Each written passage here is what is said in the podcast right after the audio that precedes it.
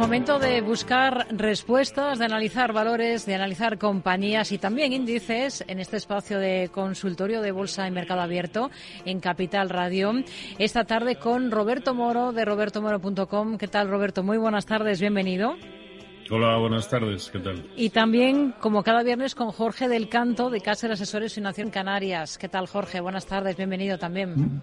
Muy buenas tardes, muchas gracias. Bueno, enseguida vamos a ir resolviendo dudas de nuestros oyentes, enseguida vamos a ir poniendo nombres propios sobre la mesa, pero antes siempre hacemos un repaso de, de cómo está la situación eh, tras lo que hemos visto esta semana, en la que por el lado macro hemos tenido alguna referencia que ha sido interesante, como esa excepción eh, del IPC en Estados Unidos, que eh, ha venido a reafirmarse hoy con otros datos de precios que hemos conocido de inflación mayorista. En el lado de los índices, ¿algo llamativo, Roberto? Sí, que no caen. sobre todo, bueno, no, iba a decir sobre todo los índices americanos, no, no, tampoco los, los europeos. De hecho, hoy han conseguido en precios de cierre del DAX un nuevo máximo histórico. Mm. El CAC 40 un nuevo máximo histórico, dejando además eh, ayer y hoy dos huecos alcistas. Eh, el Eurostox máximos que no se ven desde el año de 2000 o 2007, no recuerdo bien, da igual, es una barbaridad. Eh, y, y, los índices americanos, ahora mismo todos ellos prácticamente en máximos históricos. No son capaces de momento de superarlos, pero la poquísima incertidumbre que llegó eh, a, introducir el dato de IPC del martes en Estados Unidos, hmm. porque salió bastante peor de lo que se esperaba, así como los datos de hoy, ¿no? las ventas minoristas, menos 0,8 cuando se esperaba menos 0,2, la producción industrial eh, menos 0,1 cuando se eh, esperaba una subida del, del, del 3% o la, el grado de utilización de capacidad productiva. Es decir, han salido datos malos. Sin embargo, el mercado, eh, al mercado le da exactamente igual. El mercado está por la labor de no caer, ya no digo de subir, eh, eh porque eso de momento no lo está consiguiendo, ¿no? Pero el, el pequeño hueco que nos dejó en la jornada del, eh, del martes lo ha resuelto en, en las dos eh, subsiguientes, ¿no? Y es que, claro, dice, eh, es que el DAX está en máximos históricos y Alemania en recesión. Pues a mí no me llega a encajar mucho, ¿no? Japón, recesión técnica y, esta mañana, esta madrugada hmm. ha tocado los máximos históricos que no se veían desde el año 90 en fin, yo estas cosas es que no, no, no llegaré nunca a entenderlas, ¿no? Em, los insiders en Estados Unidos vendiendo a, a, saco, eh, Warren Buffett deshaciéndose de Apple, más lo que no sabemos, eh, Bill Gates, que por lo visto, tampoco tengo demasiados datos, pero también está deshaciendo gran parte de la cartera no sé, esto en algún momento debiera derivar en caídas, ¿no? A mí se me empieza ya a parecer bastante a lo que es una exuberancia irracional, ¿no? Pero por otro lado es verdad que todo esto viene avalado por unos eh, unos eh, resultados trimestrales fabulosos, eh, superiores en cinco puntos porcentuales a la media que se que se preveía, al menos hasta el momento, y, pero, pero, claro, la pregunta que viene ahora, y es la que nos venimos haciendo ya pues desde hace dos, tres semanas, ¿merece la pena comprar ahora porque no están en nuevos máximos históricos? El Nasdaq 100 debería superar los 18.050 para que eso fuera así. El de semiconductores de Filadelfia, hoy si cerrara ahora mismo como está, sería un nuevo máximo histórico el SP500 está justo en sus máximos históricos, pero ¿es motivo suficiente para comprar? Porque en realidad ninguno ha superado ningún filtro, eh, sobre todo el filtro porcentual, para dar por válida la ruptura de resistencias. Así que lo más que podemos decir es que seguimos en resistencias brutales, que no hay ninguna gana de caer, pero yo también observo agotamiento a la hora de subir. Jorge. Bueno, ya que ha mencionado Roberto indirectamente al profesor Robert Schiller con la famosa frase de soberancia irracional que luego repitió Alan Grispan en su momento, pues ya que menciona Robert Schiller, hay que recordar que este profesor, premio Nobel de Economía, publicó eh, hace un año un libro muy interesante que habla de las narrativas económicas y que habla del poder de la narrativa. Y es lo que muchas veces está detrás. Llevamos décadas viviendo eh, de las narrativas, de cómo se cuentan los cuentos, más que lo que contiene el cuento en realidad, ¿no? Esta semana, pues, eh, estamos viendo pues una serie de datos que, que apuntan a que debería haber ralentización económica, que nos estamos precipitando a la hora de poner en valor la inteligencia artificial, que seguramente llegue ¿no? a tener ese valor, pero que de momento es algo que está muy en pañales. Hay que recordar hace cinco años o seis cuando se hablaba del coche eléctrico y poco más o menos se decía que al año siguiente todos íbamos a andar con coches eléctricos y que, bueno, el que tenía un diésel era un poco más o menos un genocida. ¿no? Pues eh, todo esto está sustentando un, alza y hay que ponerse, hay que poner los pies en el suelo y rendirse a la evidencia. Lo que ahora mismo está en boga es toda esta narrativa que está impulsando a un grupo de acciones que son las que sujetan los índices. Pero no son, los índices no lo son todo. Y dentro del índice nos podemos encontrar valores que van en la misma dirección que el índice y otros que se quedan estancados. Comprar, siempre hay algo que comprar. Vender, siempre hay mucho que vender en estas circunstancias en las que nos encontramos ya a los índices norteamericanos, al Nasdaq menos, pero más al Standard Poor's 500 que nos encontramos ya muy cerquita del techo de su canal de desviación típica de un año, que suele ser un nivel en el que se producen reacciones, ¿no? Cuando se alcanzan. Todavía le queda margen, estamos en zona de máximos históricos y en lo que es nuestro mercado, el IBEX 35, hmm. todavía le tenemos eh, al, igual que el resto de índices europeos prácticamente dentro de un intervalo lateral y cada vez está marcando niveles más abajo. antes o después siempre llega una reacción y yo creo que ahora mismo en el IBEX 35 debemos mirar muy de cerca los 9.850 porque su pérdida en el corto plazo nos va a dar, yo creo que más allá de un recorrido hasta los 9.750, yo creo que tal vez un primer, una primera búsqueda apoya en, la, en el entorno de los 9.600. Por lo tanto, los 9.850 con los que se ha tonteado en la sesión de hoy, que hay que recordar que era vencimiento mensual de futuros y opciones de IBEX 35, pues hay que vigilarlo muy de cerca porque puede marcar el rumbo del índice en las próximas semanas y en una corrección más amplia que a mí se me antoja que sería lógico que fuese mm. más amplia que hasta la que ahora hemos vivido. Mm. Bueno, vamos a ir resolviendo dudas de oyentes. Eh, decía Jorge que siempre hay mucho que comprar, mucho que vender. También hay mucho que analizar. Y a ello vamos en los próximos minutos. Vamos a escuchar, por ejemplo, esta nota de audio que nos ha dejado este oyente.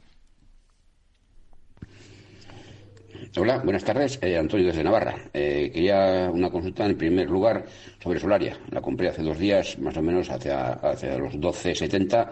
Entonces, bueno, ya he visto que creo que ha, sobrepasado el, stop o el soporte de los 12.50, 48.50. Entonces, a ver, yo creo que esto, a ver lo que le parece, pero no, yo creo que había que cancelar esta posición.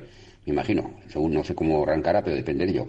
Y a ver lo que me comenta. Y después sobre Unicredit, las tengo compradas a 24 y quisiera saber si tiene alguna resistencia intermedia o importante antes de los 35 euros por acción. Nada más, muchas gracias y que paremos de semana. Vamos a comenzar por Solaria, que es un valor que genera muchísimo interés, sale mucho en los consultorios. Este oyente ha comprado hace un par de días em, Solaria a 12.70. Roberto. A ver, está teniendo un movimiento peligroso, ¿no? Porque, es más, a mí me parecía que las aproximaciones a la zona de 12.50 podían ser una buena opción de, compra en principio especulativa, con un stock no superior al 3-4%, y sigo con ello. Por lo tanto, a ver, eh, el nivel clave es 12.50.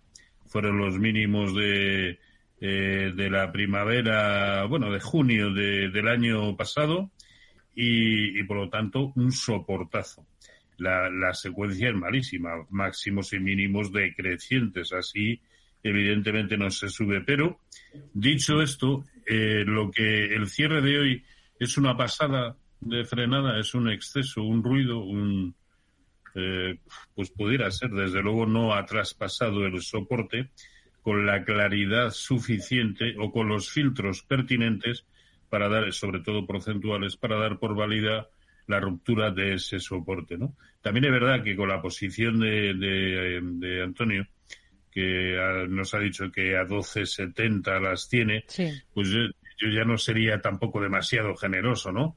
Eh, la zona de 12, 15, 12, 17 debiera ser el stop para esa posición, ¿no? Pero bueno, aún cabe la posibilidad de que efectivamente esto solo así haya sido una pasada de frenada. Hmm. Pero si empieza a confirmar bien por debajo de estos 12.35, los que ha cerrado hoy, pues sí, sí, se le abre un escenario de nuevo muy malo. Hmm. Nos hablaba también de Unicredit, Jorge. Nos decía que tenía una posición en 24 en Unicredit. Em, ¿Qué haría en su lugar? Yo mantenerla. Eh, tenemos una fase alcista que completó dos tramos, una leve corrección y iniciado un tercer tramo que persigue como objetivo alcanzar los 36 y medio. Está bastante bien ordenada y además es fácil de seguir. Es una secuencia muy limpia de mínimos ascendentes con máximos ascendentes. Eh, se podrían utilizar dos, dos referencias para ir eh, mantener con ese objetivo a los 36, 36 y medio. Uno sería la directriz alcista principal, pero a mí me parece que a estas alturas, ya tan, tan relativamente próximo a ese objetivo, yo creo que se podría obtener, eh, hacer el seguimiento con eh, la línea imaginaria que podemos utilizar, bien uniendo los mínimos de octubre del año pasado con el mínimo de diciembre del mismo año y mientras esté por encima ir manteniéndonos o si no fijarnos en esos 26-10, ese último toque antes de lanzarse a, este nuevo tramo al alza, esos 26 eh, como referencia mientras esté encima, por encima de 26, yo creo que el objetivo es claro a los 36 y medio que se debe mantener. Desde luego por encima de 26 no hay ningún peligro en mantener esta posición abierta. Hmm. Bueno, vamos a ir con un correo electrónico. Recuerdo a nuestros oyentes cómo participar con nosotros. Oyentes arroba capitalradio.es, 91 283 33 33, a través de WhatsApp, notas de audio en el 687 050 600. Vamos con un correo, como digo, que nos envía Álvaro y pregunta por tres compañías. La primera de ellas es Robi. Así que comenzamos, Roberto, si le parece, por la Bolsa Española. Eh, pide un análisis, lo tiene con ganancias del 8%. Segunda compañía, para que Jorge vaya localizando el gráfico, es eh, Murphy USA. Tiene también posiciones con un 5% de beneficio y el tercer valor es Moody's. Murphy, el ticker es eh, MUSA, M-U-S-A. Vamos a comenzar por Robi, si le parece, Roberto. Bueno, a mí es uno de los títulos, por no decir el que más me ha gustado en los últimos tiempos en el mercado español, y lo he venido repitiendo aquí y, en otros foros, incluso en mi informe diario de manera recurrente, pues desde hace prácticamente mes y medio, ¿no? El cuál es el problema ahora mismo y sobre todo con esa posición ganadora con un 8% eh, que nos transmite el oyente, pues ahora mismo está en todo su máximo histórico. Bueno, miento, el máximo histórico, la zona de 71, pero los máximos de eh, marzo del 22, eh, pues sí, en la zona de 70, 10, 70, ¿dónde está? Así que yo aquí, como mínimo, el 50% de la posición eh, ya me la, ya me, lo, me la quitaría y establecería un stop no por debajo de la zona de 68 para el otro 50%. Me parece una buena táctica a seguir. Que si posteriormente tira por encima de sus máximos históricos, pues venga, volvemos. Por volver a comprar no pasa nada, pero en estos entornos yo ya sí sería muy cauto con las posiciones compradoras. Hmm. Vamos al mercado estadounidense, Jorge, para mirar a Murphy. ¿Qué nos dice el oyente? Que tenía ganancias del 5%. Bueno, pues eh, con esas ganancias del 5%, eh, yo creo que aún merece la pena aguantar mientras el precio esté por encima de los 386 dólares. Ahora mismo es el nivel en el que ha roto la, anterior resistencia en 385 y es el nivel en el que nos debemos fijar.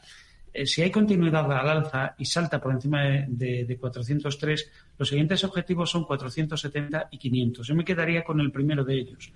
Dada lo ordenada que tiene la estructura alcista en este momento, es una proyección que a mí se me antoja que sería muy complicada de superar. Cuidado, es sería una revalorización muy apreciable desde los 397-400 en la que nos encontramos. Sería casi un 16-17% desde donde está por lo tanto, mientras esté por encima de 385, yo, el valor es claramente alcista y por lo tanto mantendría. Hmm. Y Moody's, que era el tercer valor, Roberto, en este caso, que no lo he, dejado, no lo he llegado a decir creo antes, está con pérdidas del 4% en la posición que tiene abierta en Moody's. Pues este es otro típico ejemplo de lo que perfectamente le podría suceder eh, también al que hemos mencionado anteriormente, a Robbie, ¿no? Ha llegado, pues hace cuatro o cinco jornadas, uno, dos, tres, cuatro, efectivamente cinco, a su máximo histórico, que es repetir los máximos históricos de, de octubre del 21, y, está perdiendo posiciones. No solamente eso, sino que eh, tras eh, fracasar ante esa, esos máximos históricos, el mismo día en que eh, resultó imposible superarlos, dejó un hueco bajista bastante importante y en el momento actual está tratando de consolidar por debajo del soporte importante también de medio plazo que nos había dejado en la zona de 372. Justo ahí es donde está. Por lo tanto, aquí la secuencia es seguir. Yo no lo veo para comprar. Eh, y si lo tiene en cartera, el último nivel que a mi entender permite mantenerlo es 365, que es el peor precio de cierre, eh, pues desde que tuvo el último tirón que lo ha llevado hasta sus máximos históricos. Hmm. Vamos a buscar más nombres, más valores. Vamos a escuchar lo que nos plantea este oyente que nos ha dejado este audio. Muy buenas tardes. Me gustaría, por favor, preguntar por tres valores que tengo en cartera. Curtis Wright, de Aeroespacial y Defensa, General Electric y la aseguradora Kinsale Capital. Eh, las tres las tengo en ganancias y Kinsale Capital con el estirón de hoy es la que más plusvalías tengo. Muchísimas gracias y un saludo. Bueno, no nos ayuda el oyente porque no nos da el ticker de, los valores. El primero es CW en Estados Unidos, Jorge eh, Curtis Wright. Y nos decía, sí, nos decía que los tres los tenía eh, en positivo, ¿no? Es lo que ha dicho al final. Bueno, ¿qué le podemos decir de, esta compañía en concreto? Bueno, eh, supongo que está operando a corto plazo y si es así, pues eh, lo que debemos decirles es que sigue al alza, pero cuidado, se está moviendo una zona que empieza a ser un poquito peligrosa. Está alcanzando objetivos de tramo, tanto respecto a la estructura que arrancó en octubre de 2020, esa reacción posterior que tuvo eh, a mitad del año 2022, ese segundo tramo va con objetivo a la zona en la que está, 233, 235, como a la más reciente, al tramo alcista impulsivo que tenemos arrancado desde mayo del año pasado, ¿no? Estaría allí ahí moviéndose. No es motivo suficiente para cerrar, pero sí hay que empezar a ceñir stops. Y ahora mismo me fijaría en el último nivel en el que ha tenido, ha generado un nuevo máximo ascendente, que es de, los 221 dólares, y si pierde estos 221 dólares, yo saldría. También, en el caso de que se vaya al alza y por sacarle una proyección, me parece que va a ser difícil que lo haga en un solo tramo, pero si alcanzase eh, la zona de los 260-265, tampoco esperaría mucho para hacer caja. En algún momento hay que recoger el beneficio de una posición ganadora. Y bueno, mm, por elegir uno, eh, yo elegiría los 260-265. Hmm. Siguiente valor sería General Electric. Roberto también lo tenía en cartera y también con ganancias. Sí, para mí el mejor o uno de los mejores a nivel eh, mundial, ¿no? Uno que hace tiempo incorporamos a, me, lo comenté en, mis informes diarios, eh, aquí también desde hace más de tres semanas. En fin, para mí el mejor. ¿Por qué? Porque eh, nos tenemos que fijar cuando rompió eh, resistencias y esto pasaba por eh, cerrar por encima de 117.50. Si echamos el gráfico, lo comprimimos, hay que ver qué resistencia era esa. Ahí lo tenemos, ¿no? Todo esto, una enorme resistencia que en su momento también fue importantísimo soporte, ¿no? Todo ello auguraba que cuando fuera capaz de romper el primero de los niveles de corrección proporcional de Fibonacci eh, de toda la caída desde máximos en 255 era un empeño menor y que se lo iba y que se lo iba a, beber. Así está sucediendo y también está sucediendo con, eh, con el 50% de corrección. Por lo tanto, y pese a la subida y bastante en vertical que acumula, a mí me sigue gustando mucho y su siguiente objetivo es el 0,618 de esa caída en 174.50. Yo creo que es uno de los claros exponentes de títulos junto con eh, pues con American Express, con Merck, con, eh, con Visa, eh, que fuera de lo que son las grandes tecnológicas, uno de los que perfectamente podían funcionar bien y así está sucediendo, ¿no? Hmm. Al igual que, a mi entender, paradójicamente, pues títulos bancarios como el que he dicho, American Express, Visa, JP Morgan en máximos históricos ahora mismo, cuando la banca regional además eh, está justo en el lado opuesto. Hmm. Pero vamos, sí, General Electric, eh, como ya me imagino que lo tendrá en, cartera. Sí, lo tiene, pues lo tiene. Claro, pues eh, no nos decía a qué precio, sí. No, nos decía con ganancias, simplemente el nivel no, no nos lo daba. el, origen del, del primer hueco alcista dentro de lo que es esta recta de aceleración que está dejando en los últimos cuatro días es la zona de 141.50. Bueno, ahí tiene un buen nivel para establecer el primero de los stops de, beneficios. Mientras tanto, tiene todas las papeletas de seguir subiendo. No sé si con esta verticalidad, pero no hay nada que empañe este escenario ahora mismo. Pues eh, nos anotamos Kinsale Capital para justo después de la pausa, Jorge KNSL. Y enseguida estamos de nuevo aquí en Mercado Abierto, en Capital Radio, en el consultorio de bolsa. Seguimos analizando valores, seguimos analizando compañías en el consultorio de bolsa de Mercado Abierto, en Capital Radio. Ya saben que estamos esta tarde con Roberto Moro de robertomoro.com y con Jorge del Canto de Caser Asesores Financieros en Canarias. Jorge, teníamos pendiente analizar un valor. Eh, Kinsale Capital para un oyente que nos decía que tenía posiciones en la compañía y que las tenía con ganancias. No sabemos el nivel concreto, pero nos decía que las tenía con ganancias. ¿Cómo está el gráfico de este valor? Bueno, pues está eh, marcado por este gran tirón, por este enorme tirón que ha pegado en las dos últimas sesiones después de que ha presentado resultados. Y en estas circunstancias, pues es complicado hacerle un seguimiento de muy corto plazo porque es tan amplia la, barra, la distancia entre el mínimo y el máximo de la sesión intradiaria, hmm. que ahora mismo eh, el primer stop que se puede colocar a la vista de este gráfico en, gráfico diario está en 387 dólares, que claro, desde los 521 los que se mueve es muchísimo. Eh, este tipo de movimientos, por otra parte, se suelen dar al calor de, de, una noticia, de un acontecimiento, lo hemos visto hace poco en, en Alphabet, lo hemos visto en Meta, lo hemos visto en una serie de compañías y esta no es una excepción. Eh, esto no suele ser muy duradero y, desde luego, mantener esta secuencia no es sostenible en el tiempo y suele venir una corrección. Además, se da una circunstancia, hay que ver a qué nivel se ha colocado el RSI, muy por encima de 80, que es el nivel que yo marco como un nivel de aviso, y yo le voy a decir lo que suele pasar en estos casos. Lo que suele pasar en estos casos es que hay un leve retroceso, un nuevo tirón que llega incluso a superar al anterior, pero que en el RSI se queda por debajo, genera una divergencia que es la antesala de una corrección más profunda. Dicho esto, la forma que, con la que yo trabajaría esta posición es eh, ahora mismo, si es que la posición tiene tamaño suficiente, lógicamente, hmm. reduciría la mitad de la posición, haría caja con la mitad de la posición. Con la otra mitad esperaría precisamente eso, esperaría una reacción y tras un nuevo máximo que genere una divergencia en el RSI, desharía el resto de la posición. Mientras tanto, pues eh, aguantar, esperar que nos deje un nivel de soporte más claro que ahora mismo está demasiado lejos y, desde luego, pues enhorabuena por el, por la posición que, tiene. Hmm. Vamos a seguir buscando nombres. Venga, vamos a escuchar a este, a este oyente. Hola, buenas tardes. Me llamo Javier. Eh, quería preguntar a los analistas de esta tarde, eh, primero sobre Endesa. Estoy sobre 17 euros.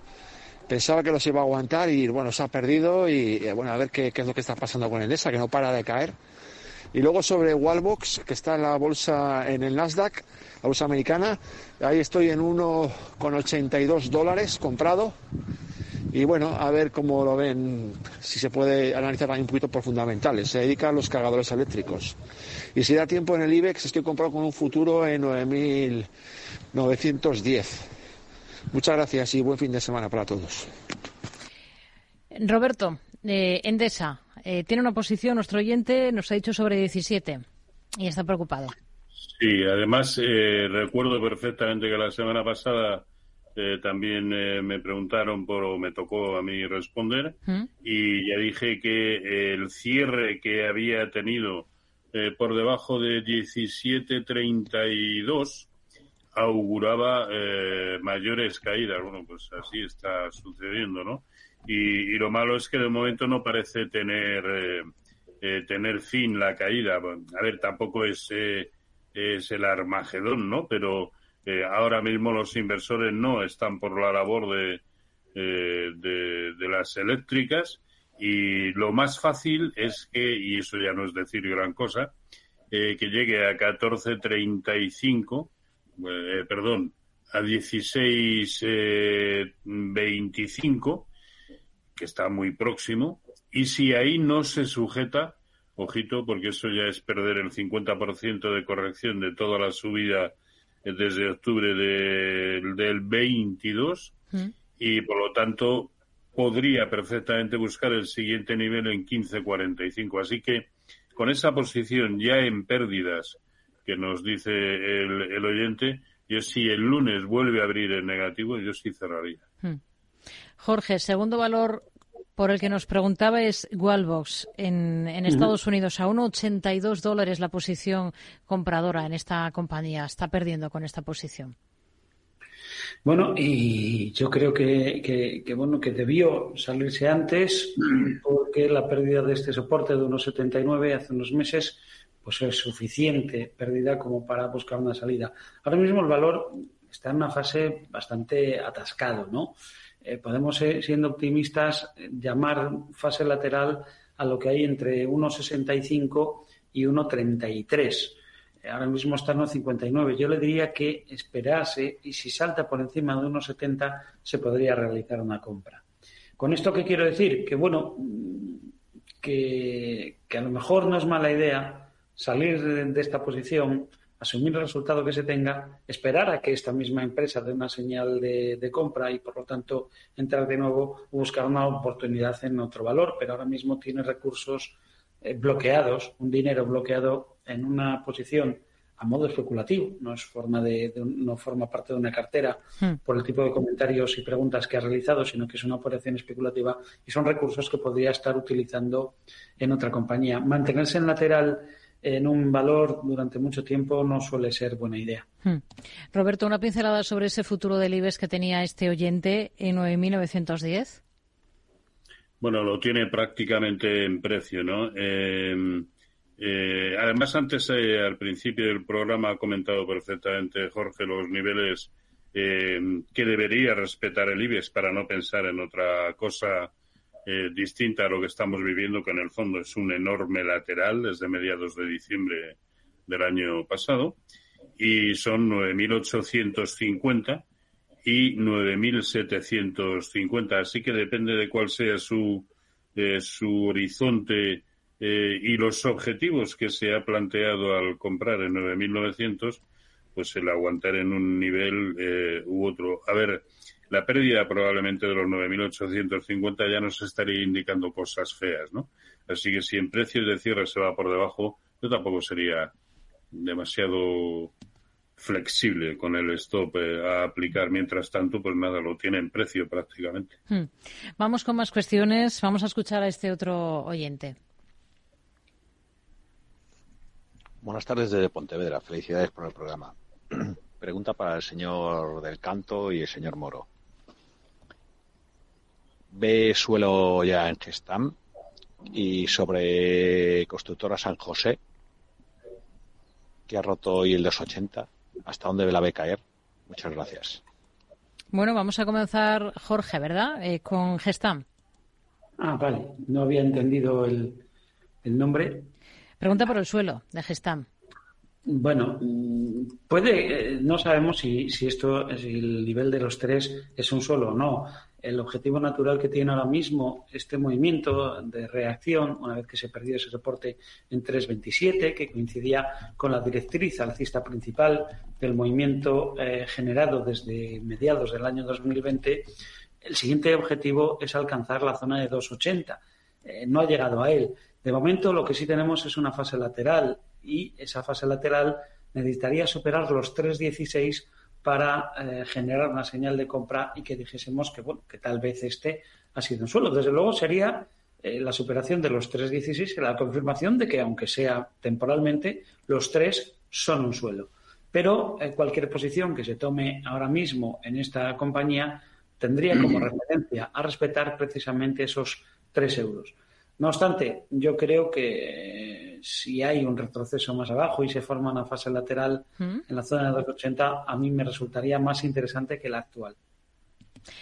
Inmobiliaria San José, mm, Bolsa Española, Mercado Continuo. Roberto.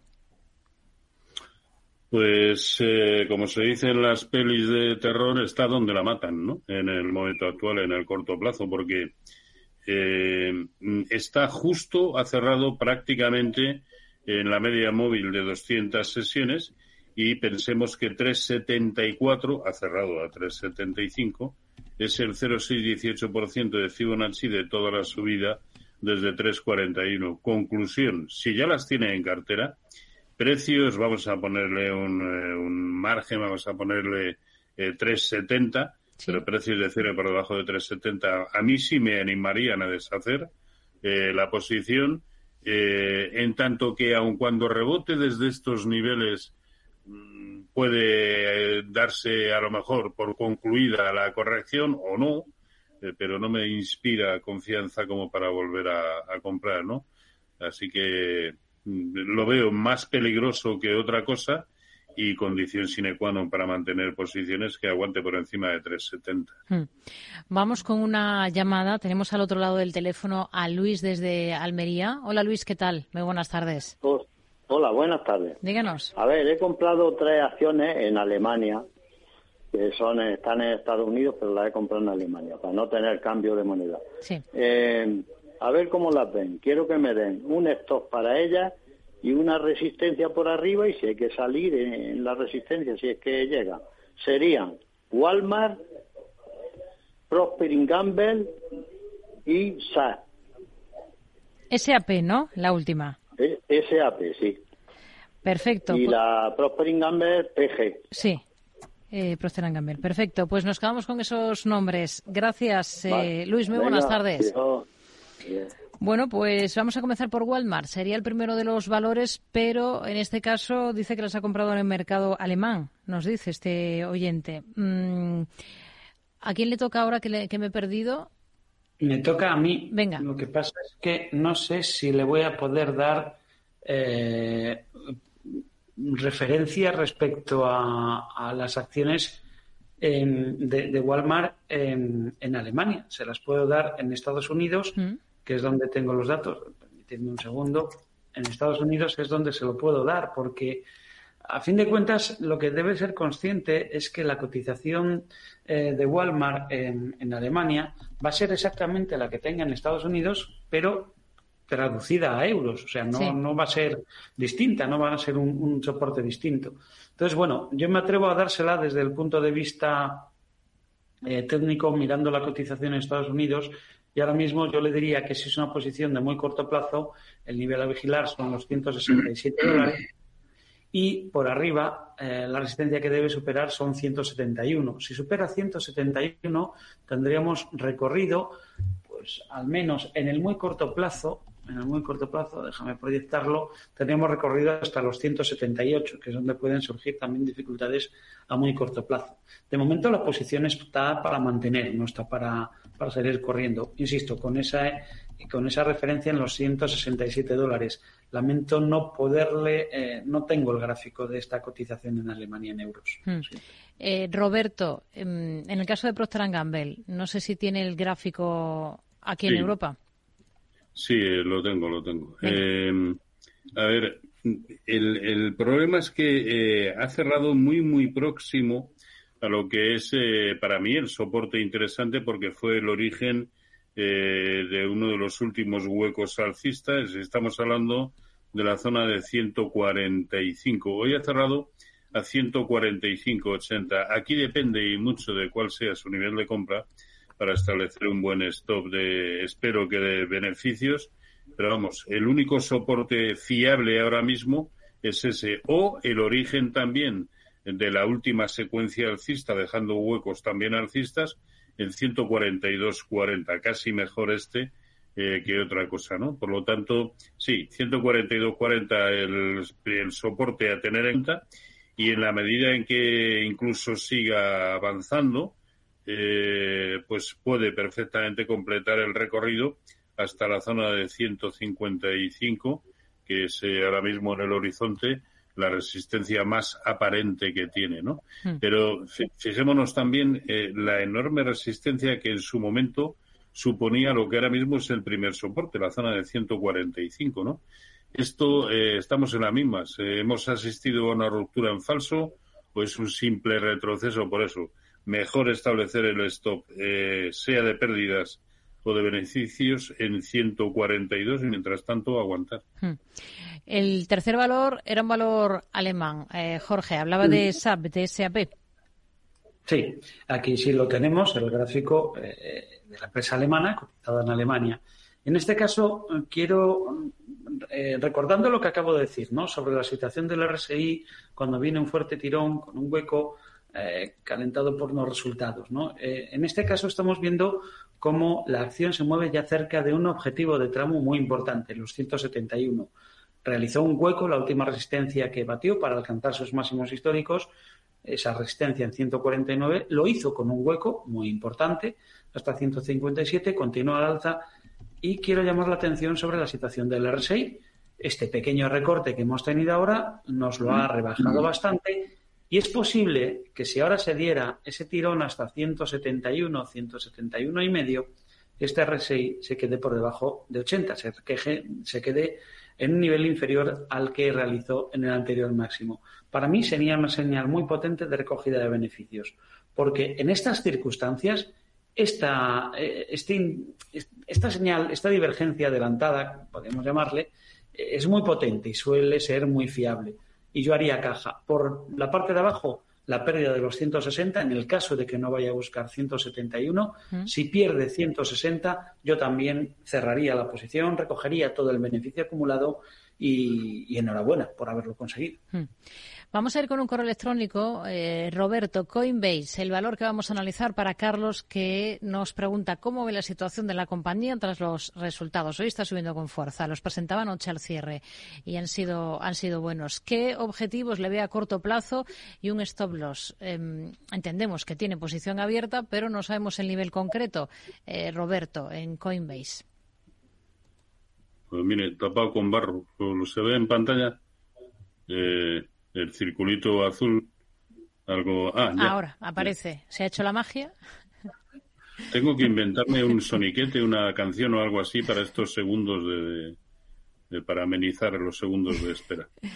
Eh, a ver, a ver va, va muy bien, ¿no? Y sobre todo desde que comenzó a recuperar a principios del año pasado, pues sigue con una buena secuencia alcista, ¿no? Ahora lo importante en el corto plazo para poder pensar que puede seguir subiendo es que consolide bien por encima de 188. Estamos en 190-50 y sí, transmitirá la sensación de que, de que puede continuar eh, subiendo, ¿no? Por otro lado, y aunque tampoco tienen por qué estar exactamente correlacionados, pero si tenemos en cuenta que el Bitcoin ahora mismo tiene toda la pinta de ir a buscar eh, sus máximos históricos en la zona de, creo que son 69.000, ¿no? Eh, sí, me parece que sí. Tiene toda la pinta de buscar eso y también lo, lo venimos comentando hace, hace tiempo. Pues lo más normal es que acabe por superar esta zona en la que está ahora mismo en 190, que por otro lado es el 0,382% de Fibonacci de cuando comenzó eh, o cuando comenzó a cotizar, o al menos el historial que yo tengo y con fuertes posibilidades de ir a buscar la zona de 228. ¿Cuál sería un, eh, un, nivel de precaución? Que cerrara el, el, fuerte hueco que nos ha dejado hoy con origen en 170. Si lo cierra, se va por debajo, hmm. Pues a, plegar velas. Hmm. Vamos con, con más valores. Vamos a escuchar a este otro oyente y sería para Jorge. Hola, buenas tardes. Eh, este es un mensaje para el consultorio. El motivo de la llamada es que me gustaría que me analizaran eh, Acciona con una entrada a 128 y por otro lado Bankinter con una entrada a 6,19. Estoy evidentemente en pérdidas en las dos, en una un 13% y en otra un 10%. Entonces, pues un poco quería que me analizaran la situación y, saber cuál, cuál es la opinión de ellos y qué harían al respecto. Gracias, Miguel, desde Valencia. Bueno, pues Miguel tiene estas dos acciones en cartera y está perdiendo con ambas. Acciona, comenzamos por ahí, Jorge.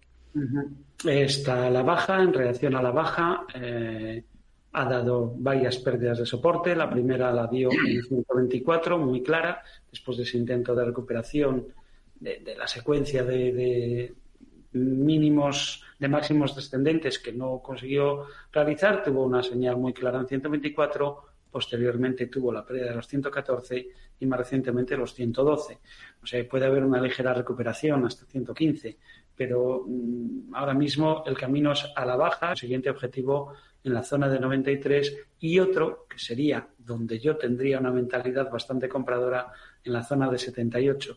Ahora mismo a la baja, yo creo que, bueno, pues si es aceptable la pérdida que tiene, debería realizarla. Si es especulativa, desde luego que debería realizar la pérdida. Si es una operación de inversión para una acción que está en cartera, pues que espere una, si hay una recuperación a 115, que no lo dude. Si no, pues habría que valorar otras cuestiones en su cartera antes de darle una recomendación. Hmm. Si es especulativa, insisto, vender. En Bank Inter, para una posición abierta, Roberto, a 6,19 nos decía el oyente. Sí, con una pérdida nos dice que del 10%. Bueno, el, el movimiento de hoy cero, cero por dos motivos porque no solamente no ha sido capaz de eh, superar la primera resistencia en 5.85, con lo cual habría empezado a rellenar el hueco bajista que nos dejó en la jornada del 25 de enero. No solamente no ha sido así, sino que ha caído un tres y pico por ciento, cerrando por debajo de la media móvil de 200 sesiones. Ahora mismo parece mucho más propenso a buscar o proclive a buscar el soportazo de medio plazo que tiene en la zona de 347. Eh, eh, perdón, perdón, 547. Eh, él sabrá si le merece la pena. A ver, no parece especialísimamente peligroso porque tampoco el sector bancario hace gran cosa, ahí lo tenemos, no está haciendo nada, simplemente que no tiene fuerza para subir, pero por contra también está respetando niveles de soporte interesante. Y a corto plazo puede que algo similar le esté sucediendo también a Bank Inter. Ha fracasado ante sus máximos, pero claro, es que eran máximos históricos. La zona de, de 6.35 eran máximos históricos y desde ahí, hmm. con rebotes y tal, pero eh, sigue cayendo. Yo creo que se va a ir a 5.45. Y ahí que valore. Eh, si realmente sucede eso, que valores si le merece la pena aguantar, porque estamos hablando de añadir un 5% a ese 10% que ya. Así que, pues tampoco, pensando lo mejor, tampoco me lo pensaría mucho. Si vuelve eh, a abrir en negativo el lunes, yo sí vendería. Que luego llega a 5.45 y, y se puede volver a comprar, pues sí, si, si el mercado o si el gráfico nos da señales nuevamente de giro, pues sí, pero no tiene, no pinta bien en el corto plazo, la verdad. Hmm. Vamos a ver qué tal pinta el siguiente valor que vamos a analizar, que sería este. Buenas tardes. Me gustaría que los analistas, da igual, eh, me dieran su opinión sobre una entrada, eh, hacer una entrada en Mafre. Y si lo ven bien, que me dieran un objetivo para, para ello. Muchas gracias y felicidades. Eh, Santos desde Tarragona. Tomar posiciones en Mafre, se lo plantea Santos, que nos ha dejado esta nota de audio. Jorge, esta semana presentaba resultados, el día de los resultados con importante caída. Em, bueno, ¿compraría ahora Mafre? Bueno, eh, como ha dicho que le vale cualquiera, le respondo yo, que soy cualquiera. A ver, si tiene ganas de entrar, que parece que las tiene, Vale, eh, sí, en, la sesión del, lunes eh, tiene apertura y el precio se la coloca, está se mantiene por encima de, de 1,93. Vale, que lo intente. Que lo intente pero si es capaz de respetar lo que le voy a decir. Eh, primero, que esté por encima de 1,93, ¿de acuerdo? Y si más adelante el precio se le descuelga por debajo de 1,91, que cierre la operación.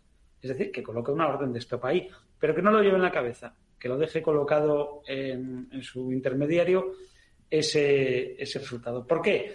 Porque eh, Mafre podría tener todavía la, sigue manteniendo una estructura que si la miramos por abajo es de mínimos ascendentes, quitando esta tachuela, podríamos denominar esto lateral, pero sigue teniendo un objetivo pendiente de cumplir en 2.13, que es un objetivo que, normalmente se debería haber cumplido dentro de la tendencia alcista. Y cuidado, esa tendencia alcista eh, se lleva con una directriz que ahora mismo está pasando por la zona del 1,80, 1,85. Por lo tanto, podría todavía caer sin que eso dañase toda esta estructura alcista.